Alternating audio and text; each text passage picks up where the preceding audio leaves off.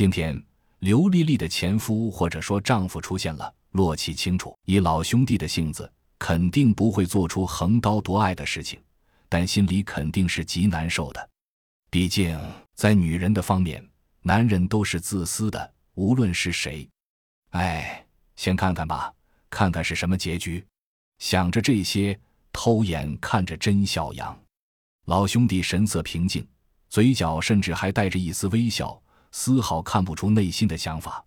但根据多年经验，从他微微跳动的额畔血管可以看出，他的内心并不如表面般平静。汪在清靠近了刘丽丽身边，轻轻抬手去撩刘丽丽耳畔的乱发。刘丽丽躲了一下，没躲开，就站着不动了。汪在清轻轻揉了揉她的鬓发，嘴里轻轻说：“丽丽，你拿着这些东西多危险，我帮你拿着。放心，我在呢，我保护你。”刘丽丽心中乱成一团乱麻。人道是一日夫妻百日恩，更何况夫妻九年三四千日，多少柔情，并不是一下子就能割舍的。正所谓爱之深，恨之切。有多恨就表示有多爱，可是甄孝阳怎么办？我到底该怎么办？怎么办？糊里糊涂的就被汪在清拿走了手上的刀，刘丽丽却毫无知觉，只是哭泣。汪在清柔声道：“丽丽别哭了，好了，你们现在住在哪里？看样子你应该过得很好，对不对？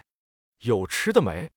给我一些。”他说着。伸手去抚摸刘丽丽的脸庞，刘丽丽赌气似的扭开了脸，没吭声。汪在清有些急了，语速加快道：“吃的呢？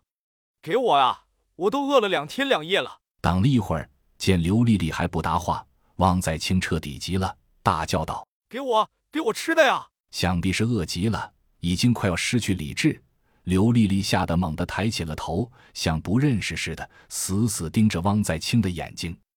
只见汪在清面容扭曲，突然闪到刘丽丽身后，一个锁喉，把刘丽丽背对自己箍在胸前，左手抬刀，死死抵住了刘丽丽的脖颈，冲着甄洛二人大叫道：“把你们的包扔过来！一看就知道你们关系不简单，小婊砸！我才走了几天，你就背着我偷汉子，是哪个？啊！”你就看上这么两个呆头鹅，包包扔过来！刘丽丽完全吓呆了，感受着颈间紧贴的冰凉，心中完全不相信，刚才自己几乎信了他的鬼话，结果换来的竟然是这么个结局。